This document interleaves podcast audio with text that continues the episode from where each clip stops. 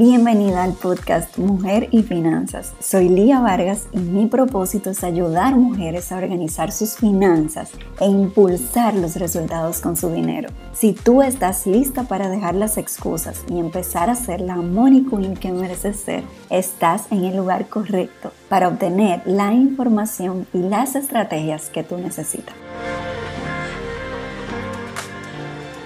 Cuidado con los atajos Quiero hablarte en este episodio sobre un fenómeno que muchas veces pasa en las finanzas personales y te afecta en muchos aspectos de tu vida y es tomar atajos.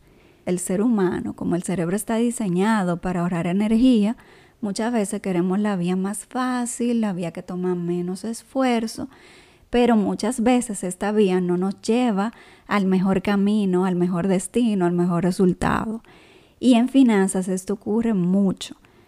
Por ejemplo, quieres salir de deudas y lo que haces es consolidar sin un plan y sin una estrategia.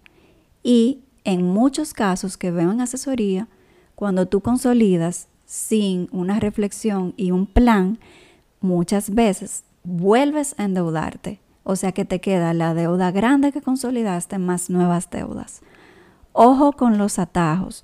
También pasa en el tema de inversiones. Por eso hay gente que elige invertir su dinero en inversiones que no están respaldadas, supervisadas, no son inversiones oficiales, no conocen muy bien de qué se trata, no conocen muy bien quién está ofreciendo esa inversión, pero la rentabilidad es muy atractiva, es grande y te promete muchísimos beneficios y por eso mucha gente incursiona en esto buscando multiplicar el dinero más rápido y en gran manera, eh, comparado con otras inversiones disponibles en el mercado que son más seguras y tienen menos riesgo.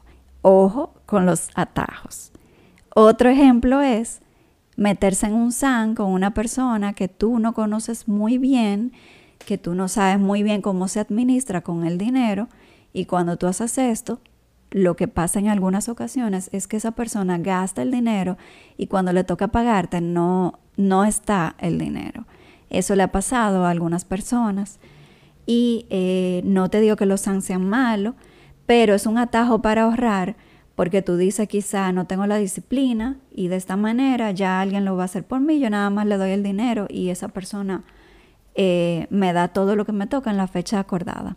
Para los países donde no saben qué es un SAN, es un plan de ahorro donde un grupo de personas se juntan, cada una aporta algo al mes y a cada persona en una fecha específica le toca eh, todo lo que se ha recolectado, por ejemplo, en un año, eh, proporcionalmente, ¿verdad? Entonces son atajos, como te digo, no te digo que el SAN sea malo de por sí, sino que, que tú tienes que hacerlo eh, sabiendo con quién tú estás invirtiendo ese dinero o no invirtiendo, poniendo ese dinero para construir ese ahorro.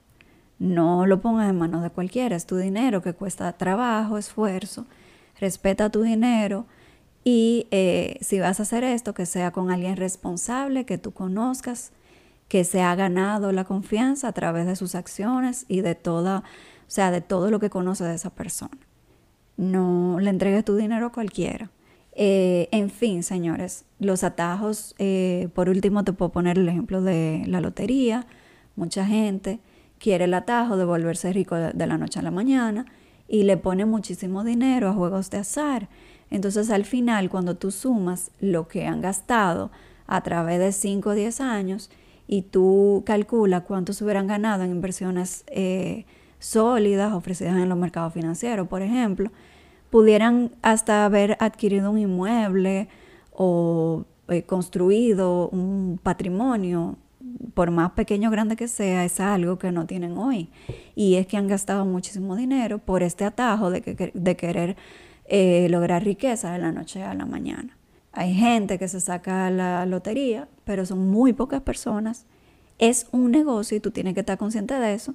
No está hecho para que todo el que juega gane, sino para que haya poquita probabilidad, muy poca, de ganarse ese dinero. Así que ojo con los atajos cuida tu dinero, administralo de forma responsable y toma el camino efectivo. Y el camino efectivo es el camino de constancia, perseverancia, organización y disciplina. Espero que este episodio te aporte, te invite a reflexión. Compártelo con todo el que tú creas que se puede beneficiar del contenido. Nos escuchamos en el próximo episodio. Gracias por escucharme. Mi misión es impactar la mayor cantidad de mujeres que sea posible. Y si este episodio te ayudó de alguna manera, puedes ayudarme a lograrlo con solo publicar un pantallazo del podcast en tus redes sociales. Si necesitas más apoyo, te invito a seguirme en Instagram como arroba mujerfinanzas. Te espero.